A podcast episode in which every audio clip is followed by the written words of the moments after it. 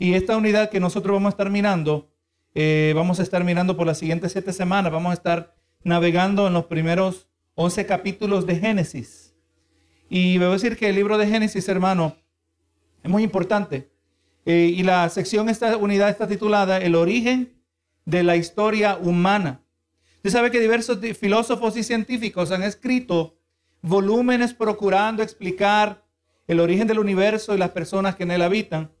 Y sin embargo vamos mirando que la, Biblia es clara y firme en su descripción de los eventos, de los orígenes del mundo y la humanidad y de la misma manera es clara en su descripción del fracaso del hombre y la mujer en obedecer a Dios eh, y el plan del Creador para redimir al ser humano debido a su profundo amor por aquellos que, por quienes hizo a su imagen y semejanza.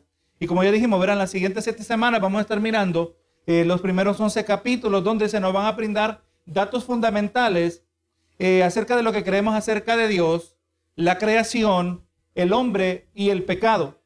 Y, hacemos una pregunta aquí, hermano, ¿por qué es tan importante el libro de Génesis? El libro de Génesis, le voy a decir, hermano, es sumamente importante.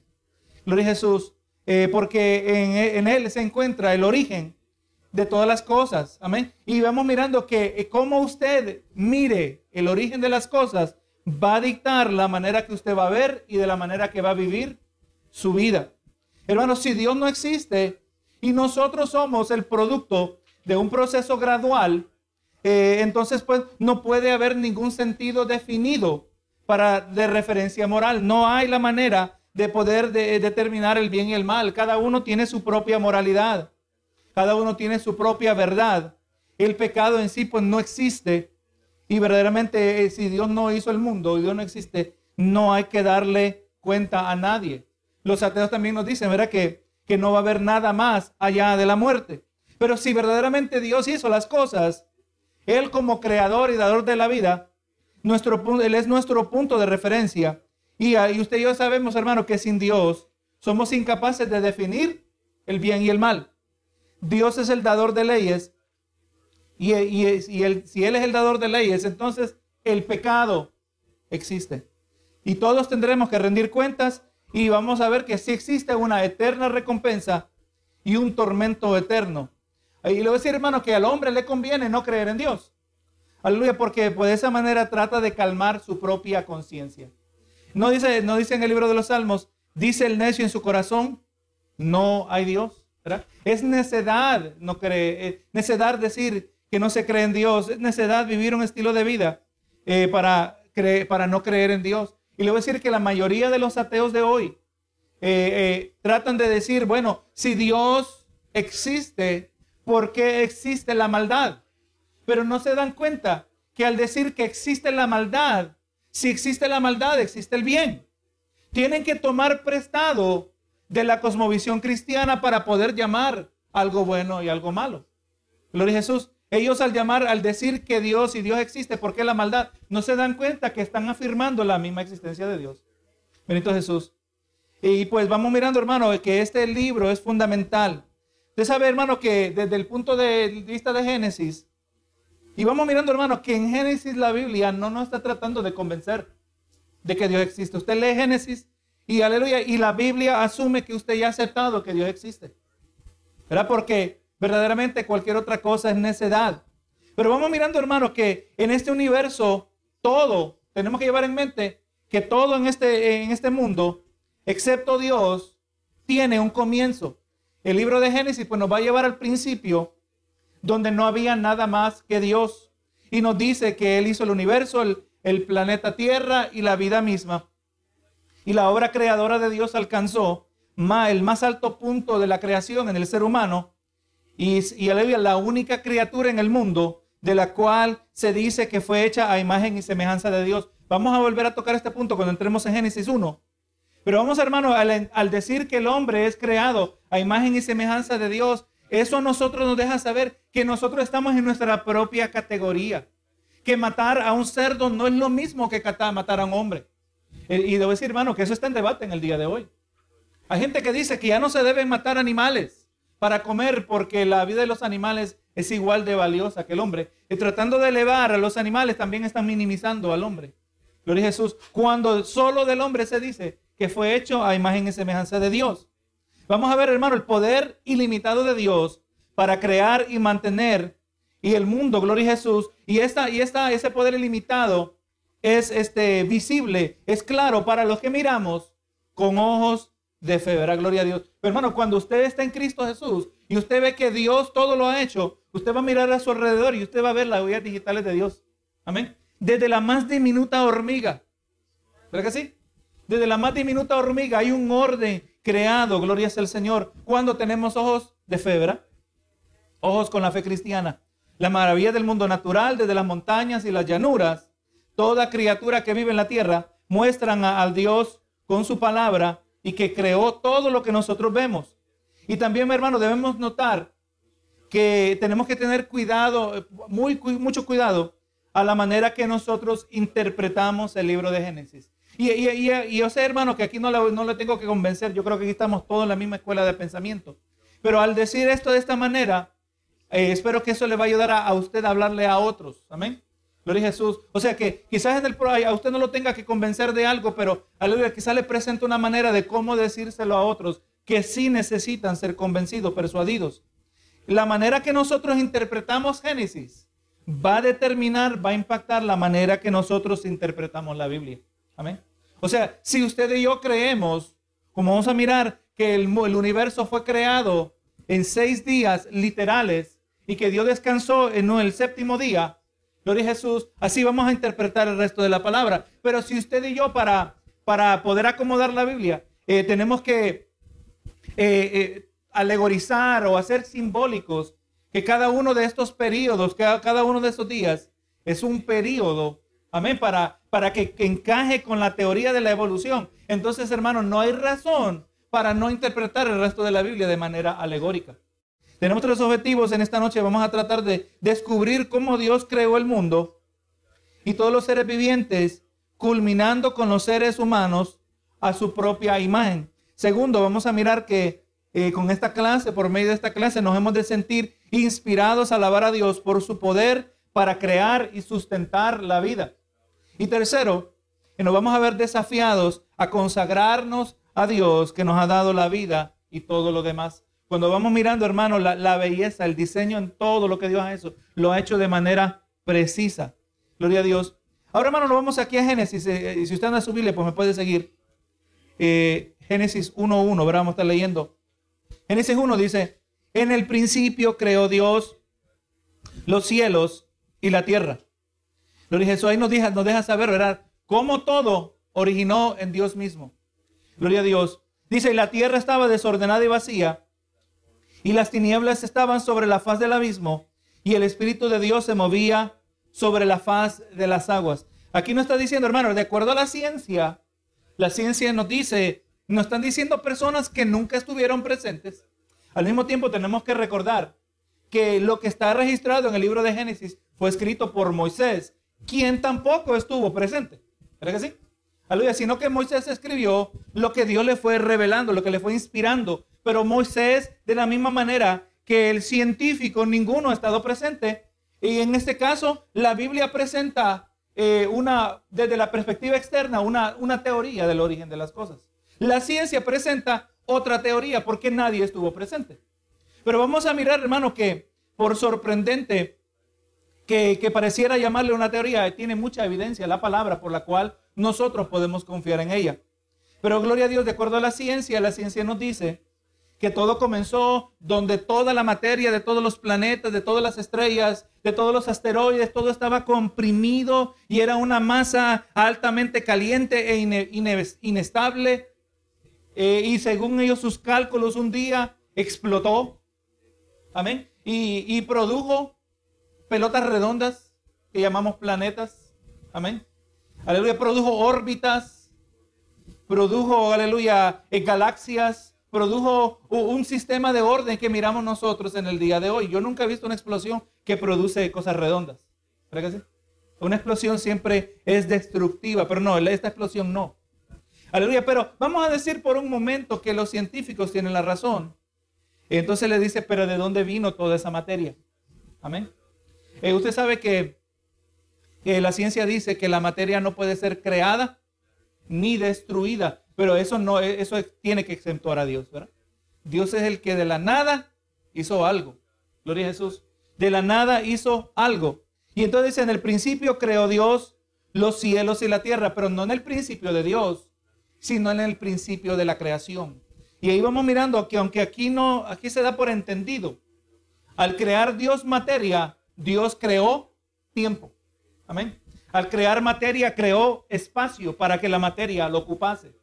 Al crear materia, espacio, también creó tiempo. El tiempo no existía como nosotros lo entendemos en el día de hoy. Gloria a Dios. Y cuando vamos mirando, hermanos, aleluya, cuando vamos mirando estos versos, ¿verdad? Aquí nos tiene una pregunta muy interesante el comentarista. ¿Cómo responderíamos nosotros con verdad y amor a alguien que niega que Dios existe? Le, le traigo esto, hermano. Cuando alguien le dice a usted que Dios no existe, usted no acepta el reto. Que ahora usted tiene que comprobar que Dios existe. No, no, no. El que hizo la declaración tiene ahora que convencerme a mí que Dios no existe. ¿Verdad que sí? Aleluya. Muchas veces alguien dice, Dios no existe y uno se siente atacado. ¿Cómo tú vas a creer que Dios no existe? Y, pero no has considerado esto, no has considerado lo otro. No, no, no. Él es el que hizo la declaración. Él es el que tiene que presentar la evidencia. Por ejemplo, hay diferentes personas. Ya nosotros obviamente ya sabemos de los ateos, ¿verdad? Los ateos que son individuos que no creen en Dios. Pero también hay otro grupo que se categorizan a sí mismos como agnósticos. Individuos que no necesariamente eh, dicen que Dios no existe, pero si Dios existe, dicen ellos que será imposible saber que Él existe. ¿verdad? Gloria a Dios. Y verdaderamente, pues, aún los ateos y los el ateo más que es más, hoy el día de hoy son más militantes. Ellos dicen no existe, Dios no existe. Pero para decir que Dios no existe, el ateo tiene que tener un conocimiento omnisciente, hermano. Póngase a pensar. Eh, el ateo ha mirado en todas las esquinas del universo. ¿Verdad que sí? Ha mirado en todas las esquinas del universo y ha llegado a la conclusión que Dios no existe. Y obviamente suena ridículo cuando lo ponemos de esa manera, ¿verdad? Tú has mirado en todos los lugares, has considerado, hay gente que dice, yo no creo en la Biblia. Pero usted le dice, ¿has leído la Biblia? ¿Has leído la Biblia con un corazón sincero? Queriendo buscar la verdad, hermano, la Biblia es verdaderamente un libro sobrenatural, es, poderoso este libro. Cambia y transforma vidas. Estás escuchando eh, bastantes datos en estos días de, Martín Lutero. Amén. Le recuerdo el personaje de Martín Lutero, el, que se es considerado como el catalista de la, de la reforma, ¿verdad? en el año 1517. Todos los eventos que a este hombre lo llevaron al lugar donde él se encontraba Gloria a Dios. Y hermano, lo que a él lo impactó, siendo un monje católico, gloria a Dios, siendo un sacerdote católico, él hermano, eh, leyendo el libro, la carta a los romanos, practicando el catolicismo, toda su carrera, él nunca experimentaba la satisfacción del perdón de Dios. Se confesaba dos, tres horas al día, hermano, no a la semana. Entonces imagínese ser el sacerdote que tenía que escuchar la confesión de Martín Lutero. El hombre se confesaba por tres horas dos, tres horas en una sola sesión. Amén. Y el día siguiente lo mismo, porque él buscaba experimentar el perdón de Dios y el perdón de Dios nunca llegaba porque el perdón no era otorgado de la manera correcta. Pero no fue que hasta que este hombre leyó la carta a los romanos, hermano, él entendió que la salvación no era por lo que proveía, lo que era provisto por la iglesia católica. Y, y hermano, ahí es donde él nació de nuevo. Un día vamos a traer la historia de Martín Lutero y todo lo que es los eventos de la reforma, ¿verdad? Una, una versión algo reducida, pero hermano, verdaderamente la palabra tiene poder. Amén. Y verdaderamente como nosotros vayamos mirando este libro de Génesis, va a seguir impactando nuestra vida. Así que hermano, pues, pues tenemos que realmente informarnos. Es importante saber que aunque la Biblia no es un libro científico, pero cuando habla de ciencia, está correcta. ¿Usted sabía que la palabra habla de, la, de la Tierra como un planeta redondo? Aunque todavía hay gente que piensa en el día de hoy que la tierra es plana. Amén. Todavía hay gente que piensa y se ha popularizado eso en estos días. Pero no, hermano, vamos mirando y, el tiempo obviamente hoy no nos va a permitir, pero realmente vamos encontrando que la ciencia objetiva, la que está buscando hacer verdadera ciencia, confirma la palabra del Señor. Ahora aquí vemos una segunda, una segunda pregunta. Dios pudo haber creado todo de un solo. ¿Por qué usted cree que se tardó seis días? Una pregunta legítima, ¿verdad? ¿Por qué se tardó seis días? Lo dije Jesús, porque es un proceso. Así que hermano, ahora ya vamos mirando aquí el orden. Ahora nos vamos al verso, verso 3. Y ahora mire este detalle, hermano, que muchas veces cuando ya nosotros sabemos el fin de la película o ya hemos visto la película, hay detalles que, que no miramos, que no les ponemos atención. Pero por ejemplo, mire aquí, usted sabe, usted y yo sabemos que Dios hizo el sol, la luna y las estrellas. Pero mire el verso 3. Dice en el primer día, los primeros del 3, 4 y 5, nos presentan el primer día, dice, y dijo Dios, sea la luz, y fue la luz, y vio Dios que la luz era buena, y separó la luz de las tinieblas, y llamó Dios a la luz día, y a las tinieblas llamó noche, y fue la tarde y la mañana un día. Dios hizo la luz antes de hacer el sol, la luna y las estrellas. Amén. ¿Cómo es que había luz antes que hubieran las fuentes de luz que tenemos en el día de hoy? Pero Jesús, eso es algo que no sale en las conversaciones normalmente, ¿verdad? ¿Cómo es que había luz si todavía no había sol? ¿Cómo es que había luz si todavía no eh, había estrellas? No había la luna para reflejar la luz. Hermano, yo, yo meditaba sobre esto y la contestación para el final de este, de este día, que del final de, de la contestación de este primer día la encontramos al mero final de la Biblia. Cuando nosotros nos vamos al libro, no, sé si lo apunté, pero cuando nos vamos al libro de Apocalipsis, Gloria a Jesús, en Apocalipsis nos deja saber ya al final, Apocalipsis nos deja saber que ya no va a haber sol, ni luna, ni estrellas. Y que no, haber, no van a haber, no van a venir, no va ninguno de eh, eh, de esos marcadores del tiempo, marcadores eh, que se enseñorean sobre el, sobre el, cielo, porque Dios mismo será la fuente de luz.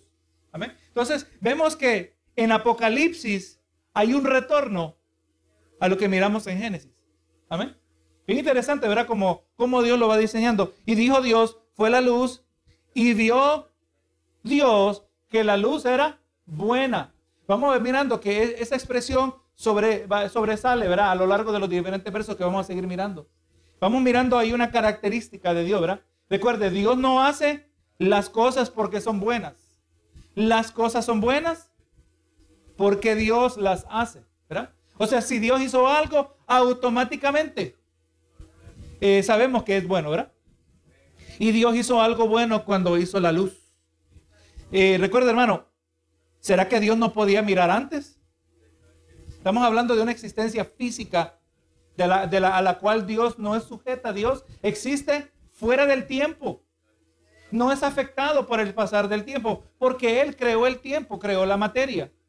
Así también Dios hizo la luz, pero para que existieran en este orden creado, ¿verdad? Y Dios vio Dios que era la luz era buena y separó la luz de las tinieblas. Gloria a Jesús. Y llamó Dios a la luz día y a las tinieblas llamó noche. Y aquí está, este, aquí en el verso 5, hay una clave muy importante que nos deja saber que el libro de Génesis se debe interpretar literalmente. Amén. Literalmente se refiere a interpretar la Biblia como literatura. Amén. No como un poema. Usted lee cualquier pieza de literatura, sea un periódico o un libro en general, y usted asume que cada palabra lleva el significado que ahí, aleluya, como aparece en el diccionario. Usted no está buscando un significado secreto, un significado simbólico, un significado eh, oculto. Eh, han salido, hermano, ciertas olas a lo largo de, ciertas modas a lo largo de los años, donde se han popularizado en las congregaciones. Y hubo un tiempo, hermano, que estaba popularizado eh, el, el, código secreto, un código secreto en la Biblia. Amén. Que hay un código que si usted se puede leer la Biblia en el original y cuenta cada, cada siete letras cada siete letras, cada siete palabras coge una letra y así, y puede ir formando nuevas palabras y va descubriendo el código secreto de Dios, el mensaje escondido dentro de la Biblia. Hermano, imagínese hermano, si, si así para muchos se hace difícil leer la Biblia, imagínese tener que estar buscando códigos secretos. Si es, ellos dicen, no, no, algunos dicen, no, es que es el número siete porque el número 7 es importante para Dios. O, no, no, pero ¿qué tal si es el número 40? ¿verdad? El, también el 40. O podríamos decir el número 10 como los 10 mandamientos. O también el número 12 es importante para Dios, son 12 discípulos. Entonces, ¿quién tiene la razón? ¿Cuál es el código? ¿Será que hay varios códigos en la Biblia? No, hermanos. El Dios que servimos es un Dios inteligente y Él, aleluya, nos enseñó a hablar a nosotros, ¿verdad que sí? Nos diseñó que podemos hablar y podemos pensar. Usted no piensa en términos simbólicos. Usted piensa literalmente, ¿verdad? La mayoría del tiempo nos expresamos de esa manera. Hermano, ¿y usted no cree que Dios nos va a hablar de la misma manera que nosotros hablamos? ¿Verdad que sí? Si usted y yo no nos comunicamos en código, tampoco Dios, hermano, porque Dios se ha dado a conocer a, través de su palabra. Pero vamos mirando, hermano, que en el verso 5 hay una clave importante y nos dice, y fue la tarde y la mañana un día. ¿Amén? O sea, ahí nos está dando a entender que hay un periodo de 24 horas. Amén.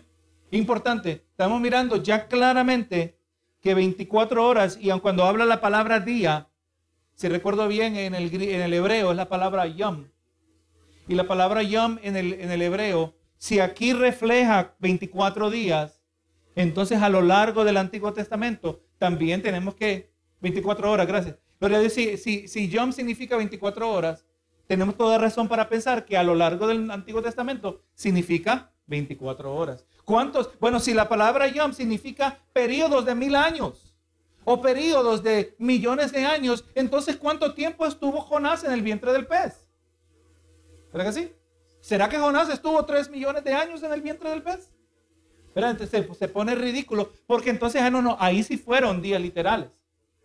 Oh, fueron días literales. Ah, entonces cuando la Biblia habla de que Jesús ayunó por 40 días, simbólico o literal. Ah, bueno, oh, no, no, es simbólico porque como nadie ayuna 40 días.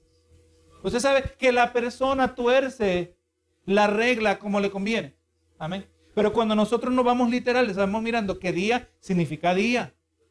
Con ciertas excepciones y las excepciones, el contexto nos las presenta. El mismo contexto. Cuando la palabra dice el día del Señor, y usted sigue leyendo, eh, aleluya, se, da cuenta que ese es un nombre que define un periodo de tiempo, pero es un periodo de juicio. ¿Para? Aleluya, o sea, entendemos que hay excepciones, pero la norma es que día significa día. Gloria sea el Señor. Ahí que vamos mirando ahora la primera, la primera, eh, una, una pista muy importante. Entonces nos vamos aquí, hermano, al segundo día. Ya vemos que Dios hizo la luz y ahora dice el día, el verso 6. Y luego dijo Dios, haya expansión en medio de las aguas y separe las aguas de las aguas. En el verso 5 nos dice, en el verso 4 separó Dios la luz de las tinieblas. En el verso 6 separó Dios las aguas de las aguas. Aparentemente el planeta, amén. El planeta como, lo conocemos en el día de hoy, incluyendo lo que hoy es nuestra atmósfera, amén, estaba completamente rodeado de agua. Amén. Y Dios separó las aguas de las aguas en un nivel, en una dimensión vertical. ¿verdad? O sea, hay agua que quedó, en el cielo y ahora hay agua que quedó en la tierra. Y sería muy interesante poder analizar esto desde una perspectiva química o una perspectiva eh, científica para entender cómo funcionó esto. Pero vamos mirando, obviamente, nosotros sabemos que eh, la materia para el agua existe en las nubes. ¿Verdad que sí? Lo Jesús. Y eventualmente las moléculas se van acumulando lo suficiente que producen lluvia, ¿verdad? Entonces, de alguna manera, Dios llevó a cabo esto. Dice el verso 7, e hizo Dios la expansión y separó las aguas que estaban debajo de la expansión, el cielo, de las aguas que estaban de sobre la expansión y fue así y llamó a Dios a la expansión cielos y fue la tarde la mañana del día segundo. No tuviera sentido otra vez si, si la Biblia no está dando estos detalles que son importantes, no tuviera sentido que se está refiriendo a periodos simbólicos. Le voy a decir que los que tienen que tomar estos días y tomarlos como simbólicos son los que están queriendo creer en la evolución. Amén. Los que quieren creer en la evolución y quieren creer en la teología, en la Biblia, ellos dicen, no, no, es que Dios obró a través de la evolución. Dios guió, el proceso de la evolución. Cuando vayamos terminando, a ver si alguien me recuerda, hay un problema. Amén, a ver, lo voy a dar pendiente. Si ve que usted terminamos y no hemos hablado del problema, Gloria a Dios, usted me levanta la mano. Amén. Gloria a Dios. Verso 3. Eh, dice, y el día 3 dijo, Dios, dijo también Dios, júntense las aguas que están debajo de los cielos en un lugar y descúbrase lo seco. Vamos mirando otra, otra clase de separación, ¿verdad? Pero ahora está ocurriendo en la tierra. Llamó Dios a lo seco tierra y en la reunión de las aguas llamó mares y, vio Dios que era bueno. Otra vez Dios está haciendo algo, Dios está preparando. ¿Para qué está preparando? Hermano, Dios está preparando la tierra para el ser humano. Amén. Está preparando la tierra para que sea habitable eh, para lo que llega, llegó a ser la corona de la creación de Dios, ¿verdad? Su mejor obra, su más grande obra artística. Y vio Dios que era bueno. Hermano, hay una teoría, obviamente es teoría porque no estábamos. Se cree que antes todos los continentes estaban pegados. Si recuerdo bien, era un, lo que se llama un supercontinente. Amén. Donde Suramérica y Norteamérica estaban conectados con África, conectados con Europa y Asia. Lo dije Jesús. Y todas estas, y todo era un supercontinente llamado Pangea, si me acuerdo bien. Aleluya. Y se cree, y la teoría es que durante el tiempo del diluvio, amén, sabemos nosotros que la topografía del planeta cambió. Y, y esta es una teoría que es científica. No tenemos razones para rechazarla porque no necesariamente eh, eh, niega algo de la Biblia y es posible que tenga, tenga explicación. Pero vamos mirando, hermanos, dice el verso 11, y, y después dijo Dios, produzca la tierra hierba verde, hierba que dé semilla, árbol de fruto, sé que según su género, que, que su semilla esté en él y sobre la tierra, y fue así. Produjo pues la tierra hierba verde, hierba que da semilla según su naturaleza, y árbol que da fruto cuya semilla está en él, según su género. Y vio Dios que era bueno, y fue la tarde y la mañana del día tercero. Ya vamos en el tercer día, tres periodos de 24 horas. Recuerde, ya para este entonces, ya Dios hizo la luz. Dios mismo, con su gloria, está iluminando la creación porque no existe ninguna otra fuente de luz. Gloria a Jesús. Verso 14, vemos el cuarto día. Dijo luego Dios, hay lumbreras en la expansión de los cielos para separar el día de la noche y sirvan de señales para las estaciones, para días y para años, para días y años, y sean por lumbreras en la expansión de los cielos para alumbrar eh, para alumbrar sobre la tierra y fue así. Recordemos, hermano, el método de Dios de construcción. La manera que Dios va fabricando el mundo. Dios es tan poderoso que Dios solo lo pronuncia. Amén. Y las cosas son creadas. Vamos hablando aquí del, del ilimitado poder de Dios. Bendito Jesús. Hermano, ese mismo poder es el que está obrando en la vida del creyente. Amén. Ese es el mismo poder que tomó un individuo que estaba muerto en delitos y pecados. Amén. Y donde no había espíritu, ahora nace un espíritu que ahora tiene comunión con Dios. Ese es el mismo poder que nos va vivificando. Es el mismo poder que mientras el hombre externo se va desgastando, el interno se rejuvenece cada día. Ese poder está actuando en el, creyente en el día de hoy. Es ese mismo poder, aleluya, que un día nos va a dar un cuerpo glorificado. Amén. Donde toda mancha de pecado será extirpada. Hermano, esto nos debe emocionar cuando nosotros vemos, eh, obviamente, que dice, oye Señor, qué poder había cuando hiciste tu creación. Pero no, hermano, ese poder está trabajando en nosotros. Y es importante, hermano, especialmente cuando leemos pasajes como estos, o cuando se predica pasajes especialmente del Antiguo Testamento, que de alguna manera todo esto lo tenemos que conectar al Evangelio. Amén. Porque si no lo conectamos al Evangelio, lo único que usted tiene es una bonita historia una interesante historia de cómo Dios hizo la creación. Pero no, hermano, esto tiene una conexión al Evangelio. Recuerda, hermano, Jesús lo dijo, ¿verdad? Que todas las escrituras hablaban de Él, se lo dijo a los, a los discípulos camino de Maús. Así que cuando usted lee la Biblia o cuando usted escucha una predicación, especialmente capítulos como este, tiene que, aleluya, el predicador, si es responsable, es hábil en la palabra, va a conectarlo al Evangelio. Amén. Y siempre hay una manera, hermanos, Así que vamos mirando el poder de Dios, el poder que nos sigue santificando. Aquí es el poder que está haciendo la creación. Dice el verso 14. Dijo luego Dios, hay alumbreras en la expansión de los cielos para separar el día de la noche. Vemos aquí otra, otra, otra variedad de separación, ¿verdad? Para separar el día de la noche. Aleluya. Y sirvan de señales para las estaciones. O sea, vamos mirando que Dios colocó todo para marcar el paso del tiempo. Que sean lumbreras. Hermano, y verdaderamente yo me quedo asombrado de la gente que ha mirado las estrellas. Y hermano, ¿cómo, cómo sabe el hombre que son 365 días, verdad? ¿Cómo alguien, aleluya, tuvo que poner atención todos los días y observar los diminutos cambios? Eh, no sé si usted ha fijado que en diferentes partes del año el sol a diferentes partes, a diferentes a la misma hora del día, está iluminando en un lugar diferente. Lo dice Jesús. Alguien tuvo que empezar a apuntar. Para poder calcular. Y sepa, hermano, que es un dato interesante, que antes el año que eh, medía el pasar del tiempo era un año lunar. Y el año solo tenía 360 días. Amén. Algo ocurrió en, ah, en la manera que opera nuestro universo.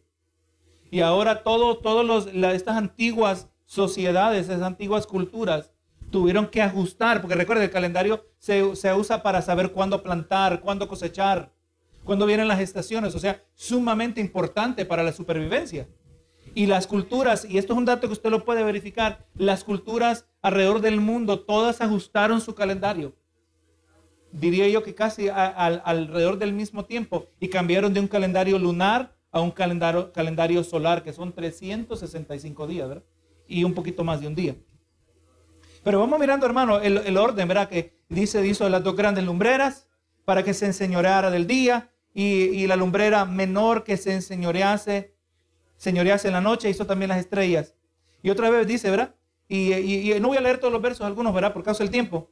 Pero dice aquí, ¿verdad? Que y fue la tarde y la mañana, el día cuarto.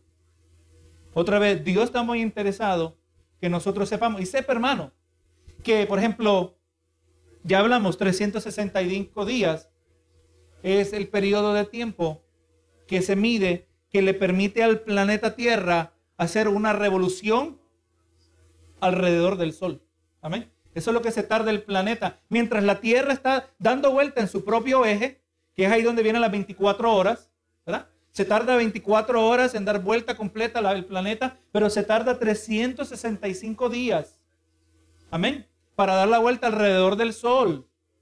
Y usted sabe, hermano, que el, lo único, la única medida de tiempo que nosotros usamos, que no tiene que ver con una fuente científica, son los siete días. Los siete días vienen de Dios. Dios dijo que, y por, por pagana que quiera ser la sociedad, todavía se sujeta a los periodos de, siete días, ¿verdad que sí? Fuera que, eh, que fueran, este, bueno, eh, para redondear los meses. Pero no, hermano, siete días. Así que cada vez que usted ve siete días en la semana es por diseño de Dios y, y el hombre todavía hasta el día de hoy no ha podido sacudir ese diseño de Dios, ¿verdad? Aleluya. Y es importante y, y también tiene su orden. Ahora, hermano, cuando vamos mirando, ¿verdad? El poder que de Dios que obra en la creación, ese es el mismo poder que obra a favor de los hijos de Dios cuando nosotros nos encontramos en problemas. ¿Verdad sí? Ese mismo poder, de acuerdo a la voluntad y los propósitos de Dios, es el poder que está disponible para cada uno de nosotros. Hermano, eh, entendiendo, vamos mirando este orden también. Eh, deberíamos nosotros, hermano, ¿qué es lo que deberíamos pensar acerca de la astrología? Casi todos saben de vuelta de mercado, ¿verdad? El, uno de los más conocidos que miran hacia las estrellas y que tu futuro está marcado. Hermano, esa es otra variedad de idolatría. Es idolatría, es, es satánica. Tiene, no tiene sentido consultar a la creación cuando debemos consultar al creador. Hermano, no sé, pero a veces, a veces uno se encuentra con un cristiano inmaduro que no sabe. Y le dice, hermano, Dios te bendiga, ¿cuál es tu signo del zodíaco? Oh, yo soy cáncer. Yo soy escorpio. ¿Cuál es tu, cuál es tu signo? No, hermano, eh, eso no tiene nada que ver. Yo me río de la gente que, tiene que chequear todos los días en el periódico. A ver qué es lo que el astrólogo consultó las estrellas. Oh, hoy me va a pasar tal y tal cosa. No, hermano, gracias a Dios que nosotros no estamos sujetos a esas cosas. Lo que nosotros necesitamos para vivir nuestra vida está en la palabra del Señor. Verso 20. Dijo Dios, produzcan las aguas seres vivientes y aves que vuelen sobre la tierra en la abierta expansión de los cielos y creó Dios los grandes monstruos marinos y todo ser viviente que se mueve, que las aguas produjeron según su género y toda ave alada según su especie y vio Dios que era bueno. Todo lo que Dios hace es bueno, ¿verdad? Y los bendijo y dijo, diciendo, fructificad y multiplicaos, llenad las aguas en los mares y multiplíquese las aves de la tierra. Y fue la tarde y mañana del día quinto. Ya vamos aquí, vamos viendo la, semana de Dios se va desarrollando. La semana de Dios. Y aquí, hermano, mira, va, mira, dijo que las aguas produzcan seres vivientes. Mira aquí la creatividad. A mí, hermano, yo me sorprendo cuando uno dice, mira, hay esta clase de pez. No sé cómo le llaman en otros lugares, el, en inglés le llaman el catfish, el pez gato, el bagre. ¿Cómo le llaman en otros países? Bagre, ¿verdad? Pero usted descubre que hay variedades, no solo hay una clase. Usted puede llamar a otra clase de pez y usted ve que hay variedades. Dios no solo hizo diferentes especies de, de peces, pero hizo variedades dentro de cada especie. ¿Verdad que sí? Y hay animales que, que nadan dentro del agua, pero no son peces. ¿Verdad que sí usted lo sabía, verdad? Por ejemplo, la ballena no es categorizada a un pez. Aleluya. Es un mamífero. Eh, el, el, el, gloria a Jesús, los peces ponen huevos. Pero usted ve que las, las ballenas dan a luz los delfines de la misma manera, o tantas variedades que Dios diseñó, hermanos, ¿verdad? Vemos, miramos nosotros el poder creativo de Dios.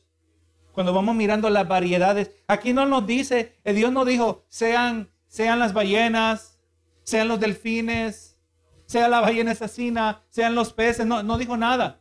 Dios dijo, produzcan las aguas seres vivientes. Y así también dice, y aves vuelen sobre la tierra. De repente, hermano, en cuestión de segundos, empezaron a, aparecieron animales volando sobre la faz de la tierra. Hubiera, hubiera sido bien asombroso. Vamos a pedirle al Señor, Señor, nos pongamos de acuerdo, hermanos. Cuando estemos en el cielo, pásanos la película de la creación. ¿Verdad que sí? Gloria Jesús. Vamos a estar en el cielo, Señor, muéstranos tu grandeza. Como lamentablemente no estábamos presentes para verlo, pero yo sé que fue grandioso. Amén. Y dice, y Dios creó los grandes monstruos marinos.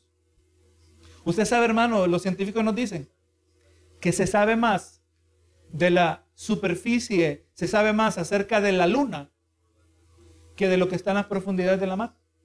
La luna en muchas maneras es más accesible a los científicos que lo que es la profundidad de la mar. ¿Usted sabía eso?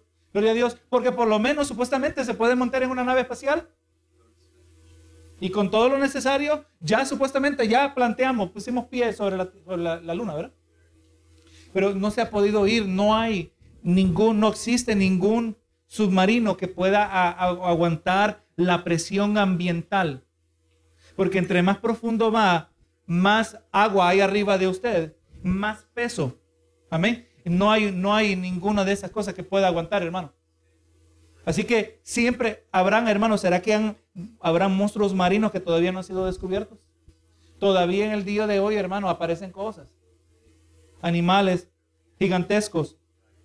Y Dios los bendijo, diciendo, fructificad y multiplicaos, llenad las aguas en los mares. Y fue la tarde y la mañana del día quinto. Gloria a Jesús. Entonces vamos mirando, hermano, que Aquí lo tiene la pregunta. ¿Qué nos dice la gran variedad de especies animales respecto al Creador? Que Dios es sumamente creativo. Amén. Hermano, Dios es creativo y a Dios le gusta la belleza. Amén. La belleza desde, una perspectiva evolucionaria. De acuerdo a los científicos, la belleza no, tiene ninguna función. Amén. Eh, eh, de acuerdo a la evolución, Solo se trata de la supervivencia de los más fuertes. El león dice, ahí dice, creo que es un refrán, un refrán africano, dice, todas las mañanas, no sé, lo, lo estoy alterando, dice, la gacela tiene que asegurarse de correr más rápido que el león más rápido. Todas las mañanas el león tiene que asegurarse de correr más rápido que la gacela más lenta. Amén. Es la realidad, ¿verdad? De, de acuerdo a la ciencia, eh, de la supervivencia de los más fuertes. Ahí la belleza no tiene nada que ver, pero la belleza existe, es el asunto. La belleza existe. Dios bien pudo haber hecho todas las flores blancas. Y yo creo que de la misma manera las abejas hubieran venido, ahora los animalitos hubieran venido. Hubiera codificado eh, eh, la mente de estos insectos a buscar solo esa flor Pero no, hermano, Dios, no, Dios eh, se dio el gusto de hacer tanta variedad de flores. Amén. Que usted, si usted en sentido práctico lo pudo haber hecho de una sola clase. Hermano, eh, Dios es sumamente creativo. Y cuando miramos, ¿verdad? Vamos mirando que Dios debe ser glorificado como la fuente de la vida. La vida que Dios da tiene tantas formas. Como cuando la primera vez que usted vio un insecto que parece un palito. Yo siempre lo había visto en la televisión hasta que un día andaba uno cerca de mi casa. ¿Amén? Un insecto que parece un palito. Qué asombroso, insectos que parecen hojas. Amén. Insectos que tienen la cola, pero la cola parece cabeza. Dios todo esto lo diseñó, ¿verdad? Vamos ahora al verso 6, el, día sexto. Gloria a Dios. Verso 24. Nos vamos aquí al, al sexto día, ¿verdad?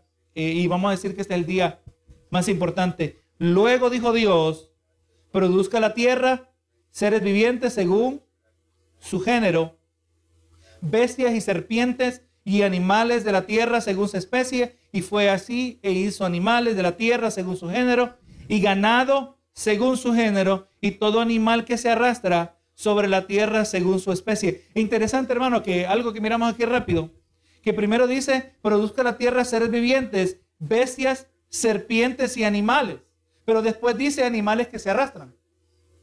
Porque en aquel entonces todavía la serpiente no se arrastraba. ¿Para que sí? O sea, vemos que este verso concuerda con lo que ocurre más adelante, ¿verdad? En el libro de Génesis, cuando la serpiente es condenada a arrastrarse sobre la tierra. Entonces, hermano, aparentemente la serpiente tenía patas en aquel entonces, ¿verdad? Si usted lo mira aquí, ¿verdad? Porque coloca a las bestias y serpientes y animales y después dice, y haga los animales que se arrastran. Gloria a Jesús. Y vio Dios que era bueno. Entonces vamos mirando ya, ya ya vamos mirando que la tierra, eh, ya Dios creó los animales, los diversos animales en el mar, los peces, eh, las aves que vuelan, y, y vio Dios que era bueno. También, hermano, aquí se nos presenta una categoría de animales. Vemos animales que son salvajes, pero hay animales que son, que pueden ser domesticados, ¿verdad? Del momento que se les llama ganado. Es un animal que ahora vive cerca en relación al hombre. Ganado según su género. O sea que vemos que al Dios crear el ganado, Él no solo hizo necesariamente una vaca, pero también hizo un orden de animales que caen dentro del orden de la vaca. Usted sabe que hay vacas en, en India que son diferentes, ¿verdad? Hay vacas que, diferente variedad de vacas. Hay vacas que son eh, animales, el res que es para, para carne principalmente, otro que es más para leche. Las vacas lecheras, ¿verdad? Todo esto Dios lo diseñó para la gloria de su nombre. Ahora aquí, hermano, nos vamos aquí al, a lo máximo en todo esto, ¿verdad? Donde queremos dedicar un poquito más de tiempo en los minutos que nos quedan. En el verso 26. Entonces dijo Dios, hagamos al hombre a nuestra imagen, conforme a nuestra semejanza, y señoré en los peces del mar, en las aves de los cielos, en las bestias, en toda la tierra y en todo animal que se arrastra sobre la tierra. Aquí vemos un cambio. Amén. Primero en todo dijo Dios, sea esto y fue, sea esto y fue. Aleluya, Dios lo pronunció existencia. Pero como vamos mirando más adelante, ya en Génesis 2 en adelante, se nos da el detalle cómo Dios hizo al hombre. Nosotros ya sabemos que Dios hizo al hombre del barro de la tierra. ¿Verdad así? Lo hizo el barro de la tierra y al mismo tiempo estaba allí el, el cuerpo del hombre, pero no estaba vivo automáticamente. Dios dijo, sean las aves.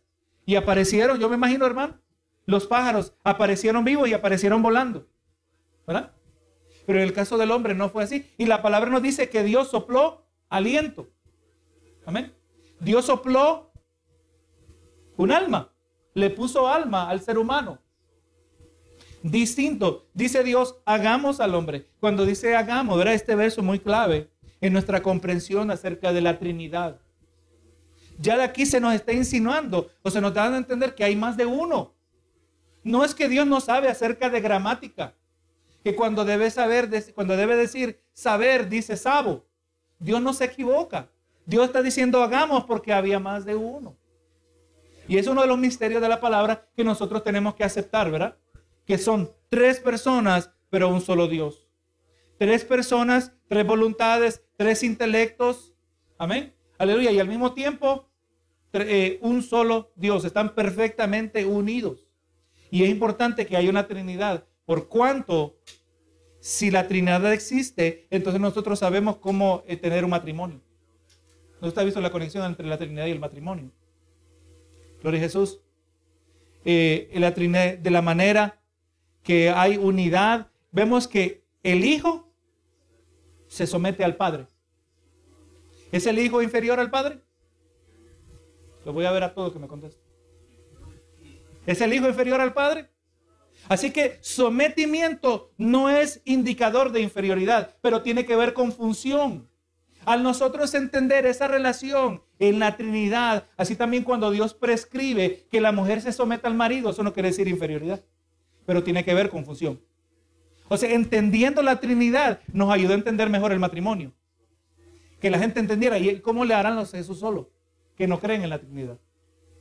Pierden esta importante relación, ¿verdad que sí? Gloria a Jesús. Así que dice, hagamos al hombre nuestra imagen, nuestra semejanza. Y hermano, y ahora el hombre iba a estar encargado que se señoree, que sea el administrador de la creación. Eso somos nosotros, hermanos. El ser humano, Dios hizo los animales para nuestro beneficio. No como están diciendo en la sociedad actual, que dejan de comer animales, que eso es un abuso. Y obviamente sí hay abuso de, del maltrato a los animales. Pero eso no quiere decir que no podemos comer, que no debemos comer carne. No, hermano, nosotros estamos y tenemos autoridad sobre todas las cosas. Es fascinante cómo un hombre puede entrenar a un oso. ¿Verdad que sí? Ah, el, el, animal en su estado salvaje, obviamente peligroso, pero ese animal tan grande que si supiera, si estuviera consciente todo el tiempo, no se dejaría dominar de nadie. Pero el diseño de Dios, vamos mirando hermano, importante, el ser humano es un reflejo de Dios, no es un duplicado. La gente hoy anda diciendo en el día de hoy que todos nosotros somos Dios que tenemos a Dios dentro de nosotros. Que el potencial divino, así como estuvo en Jesús, nos dice el, errado Deepak Chopra, que ha escrito muchos libros, que el potencial a ser divino está en todos nosotros. No, no, hermano. Nosotros somos la imagen y semejanza de Dios. Y hermano, y este detalle es importante. Si somos a semejanza de Dios, la vida de un animal comparada con la vida del hombre, en la vida del hombre es sagrada. Amén. El animal no refleja a Dios en el sentido que el hombre, ¿verdad? Nosotros fuimos hechos a imagen y semejanza. Por lo tanto, la vida del hombre es sagrada y debe honrarse y debe protegerse. Así que nosotros, por eso están diciendo los que creen a favor, los que están a favor del aborto. No, no, dice, eso es un montón de células. Un racimo de células. Es un feto. Pero cuando dice, no, no, yo me voy a, yo quiero que nazca, entonces ahí sí le llaman un bebé. Pero le quieren quitar su humanidad para poder abortar, para matar a esa criatura para su propia conveniencia. Hermano, en el día de hoy es el equivalente a los sacrificios a Moloch. Antes, hermano, usted lee en Jeremías, usted lee Isaías, el pueblo de Dios se le advirtió, ustedes no hagan lo que hacían estos habitantes en la tierra de Canaán porque usted cree que Dios quitó a esa gente de Canaán. ¿Cuántos murieron los cananeos? Porque usted cree que Dios mandó a matar a la gente de Jericó. La gente no considera este ángulo. La gente dice que Dios es un Dios eh, que es puras matancinas. No, hermano, Dios está trayendo justicia. Pero también, lamentablemente, cuando usted ya lee en Jeremías, el pueblo de Israel cayó en lo mismo. Judá cayó en lo mismo. Y estaban quemando a sus niños, a Moloch y Dios trajo juicio, trajo a los babilonios. ¿Verdad? Hermano, hoy aquí estamos matando, hemos estado matando millones de niños. ¿Será que Dios se va a sentar con los brazos cruzados? Hermano, no tiene que ser uno profeta para saber que juicio de Dios viene. Y no solo le digo que juicio de Dios viene, pero el juicio de Dios ya está aquí. El juicio de Dios ya está aquí. Lo único que no está cayendo fuego del cielo. Lo estamos mirando en la sociedad, hermano. La, la sociedad está patas arriba. ¿No dijo Jesús que a lo bueno le van a llamar malo? ¿Y a lo malo le van a llamar bueno? Bendito Dios. Hermano, usted y yo no nos imaginábamos que íbamos a estar viviendo en tiempos como estos. Gloria a Jesús. Pero hermanos, la vida es sagrada y debe ser protegida. Amén. Y Dios pone el alma. Eh, la gente dice, no, no, es que no está vivo. Bueno, entonces para estar vivo, ¿estás de acuerdo que tenga actividad cerebral? Sí. Porque eso es lo que se usa cuando alguien está en el hospital, ¿no? Si tiene actividad cerebral, está vivo. Eh, no, pero el, niño es, la criatura en el vientre de la madre tiene actividad cerebral cuestión de unas pocas semanas, no recuerdo bien. Si lo que se usa para determinar el fin de la vida de un individuo, también se debe usar para determinar el comienzo de la vida. Pero no, no, ellos no quieren eso. Porque quieren matar a su conveniencia. Génesis 9:6 nos dice, el que derramare sangre de hombre, por el hombre su sangre será derramada, porque a imagen de Dios es hecho el hombre. ¿Qué nos dice Dios? Entonces, hermano, eh, hay gente que dice, mira, es que ahora que nosotros somos cristianos, nosotros no creemos en la pena de muerte. No, hermano, hay casos que son tan severos. Y, tenemos que reconocer que esto se dijo en Génesis. Amén. Pero todavía el antiguo pacto no estaba en pie. El antiguo pacto, ¿sabe dónde comenzó? Comenzó con Moisés. Por eso también el diezmo sigue siendo bíblico porque el diezmo no era parte de la ley, el diezmo estaba antes de la ley. ¿Verdad? Vemos a Abraham diezmando. ¿Qué es lo que cree usted que estaba haciendo eh, eh, a Caín y Abel? Lo único que no estaba registrado, escrito, era, era transmitido de manera oral, oral, ¿verdad? Era enseñado. ¿Quién les enseñó? ¿De dónde lo sacaron? ¿De dónde sacaron que tenían que hacer ofrendas? De Dios mismo, ¿verdad? Así que no automáticamente nosotros vamos a decir que no a la pena de muerte. ¿Amén? Cuando la palabra dice no matarás, la palabra se refiere al asesinato. Amén. Al asesinato. Hay gente hoy en el día de hoy, hermano, un individuo que puede estar drogado, un individuo que está drogado y está hiriendo y está hasta matando. Usted no puede razonar con ellos. Usted va a tratar la manera posible de detenerlo y si no se detiene, la autoridad va a hacer lo necesario para detener a esa persona, ¿verdad? Y tenemos que reconocer que eso es justificado. Porque eso no es asesinato, ¿verdad? Sino, gloria a Dios, que por cuanto la vida es sagrada, y al mismo tiempo, el que mata y lo matan, es un incentivo para que otro ya no quiera matar. ¿Verdad que sí? Si quitamos la pena de muerte, la vida pierde su valor. Porque haga lo que haga el maleante, jamás lo van a matar. Pero si colocamos la pena de muerte, ahora la vida es preservada porque la gente no va a querer matar para que no, no los vayan a matar a ellos. Y esto se lo dejo ahí para que medite. Ahora, entendamos, no dice la palabra que nos sometamos al gobierno porque el gobierno no lleva la espada de balde. ¿Para qué es la espada? ¿Para acariciar a la persona? la espada tiene el potencial de matar, ¿verdad? Obviamente estamos en un mundo que no es perfecto. Amén. Y tenemos que reconocer que sí hay gente que muere injustamente.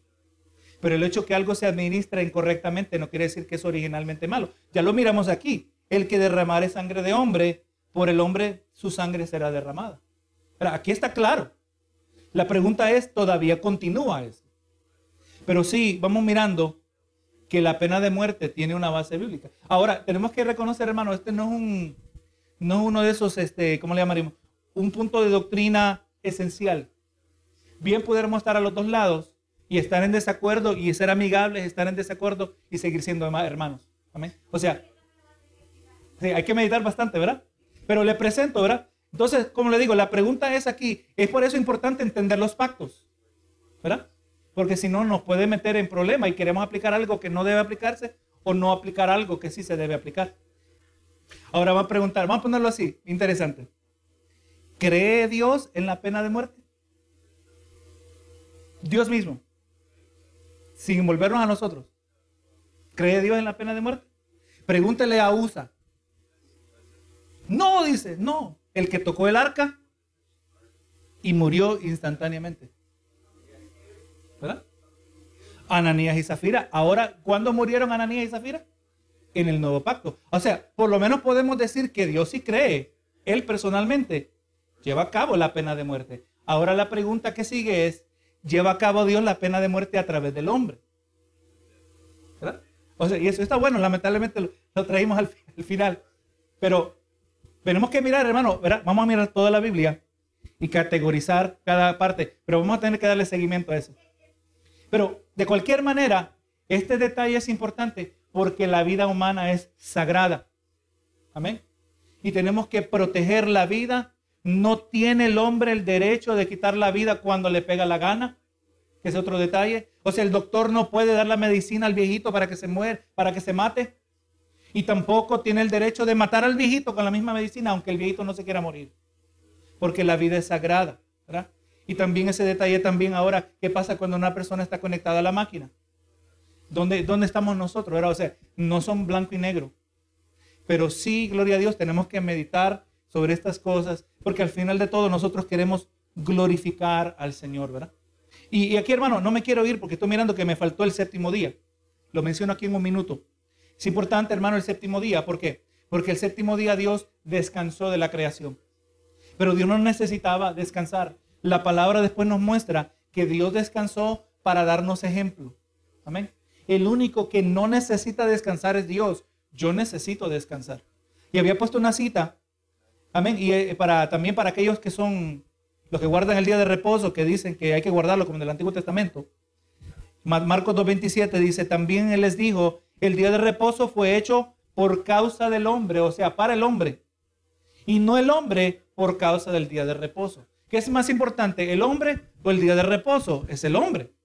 Dios hizo el día de reposo para el beneficio del hombre, no es que hizo al hombre para el beneficio del día de reposo. Así que tenemos que reposar. En el antiguo pacto era el día sábado. En el nuevo pacto nosotros podemos guardar todos los días si queremos. Amén. Y aleluya, lo hacemos el domingo, pero no como día de reposo, pero sí es prácticamente como que fuera un día de reposo, porque es el día que la mayoría no trabajamos, ¿verdad? Pero especialmente porque es el día que resucitó el Señor. A mí quería darle más tiempo a ese día, pero el problema que les iba a decir es que si la evolución es correcta y el hombre existió por, el, los animales existieron por millones de años y millones de años y el hombre apareció mucho, mucho después. Entonces el problema es que la Biblia dice que la muerte entró a causa del pecado. Pero supuestamente la evolución nos dice que cuando el hombre llegó, ya animales como los dinosaurios ya habían sido extintos. Amén. Ya habían muerto por millones y millones de años. O la muerte vino por el pecado o no vino por el pecado. ¿Verdad? O sea, por eso la, la evolución no es compatible con la Biblia, ¿verdad? Porque la muerte entró al mundo a causa del pecado.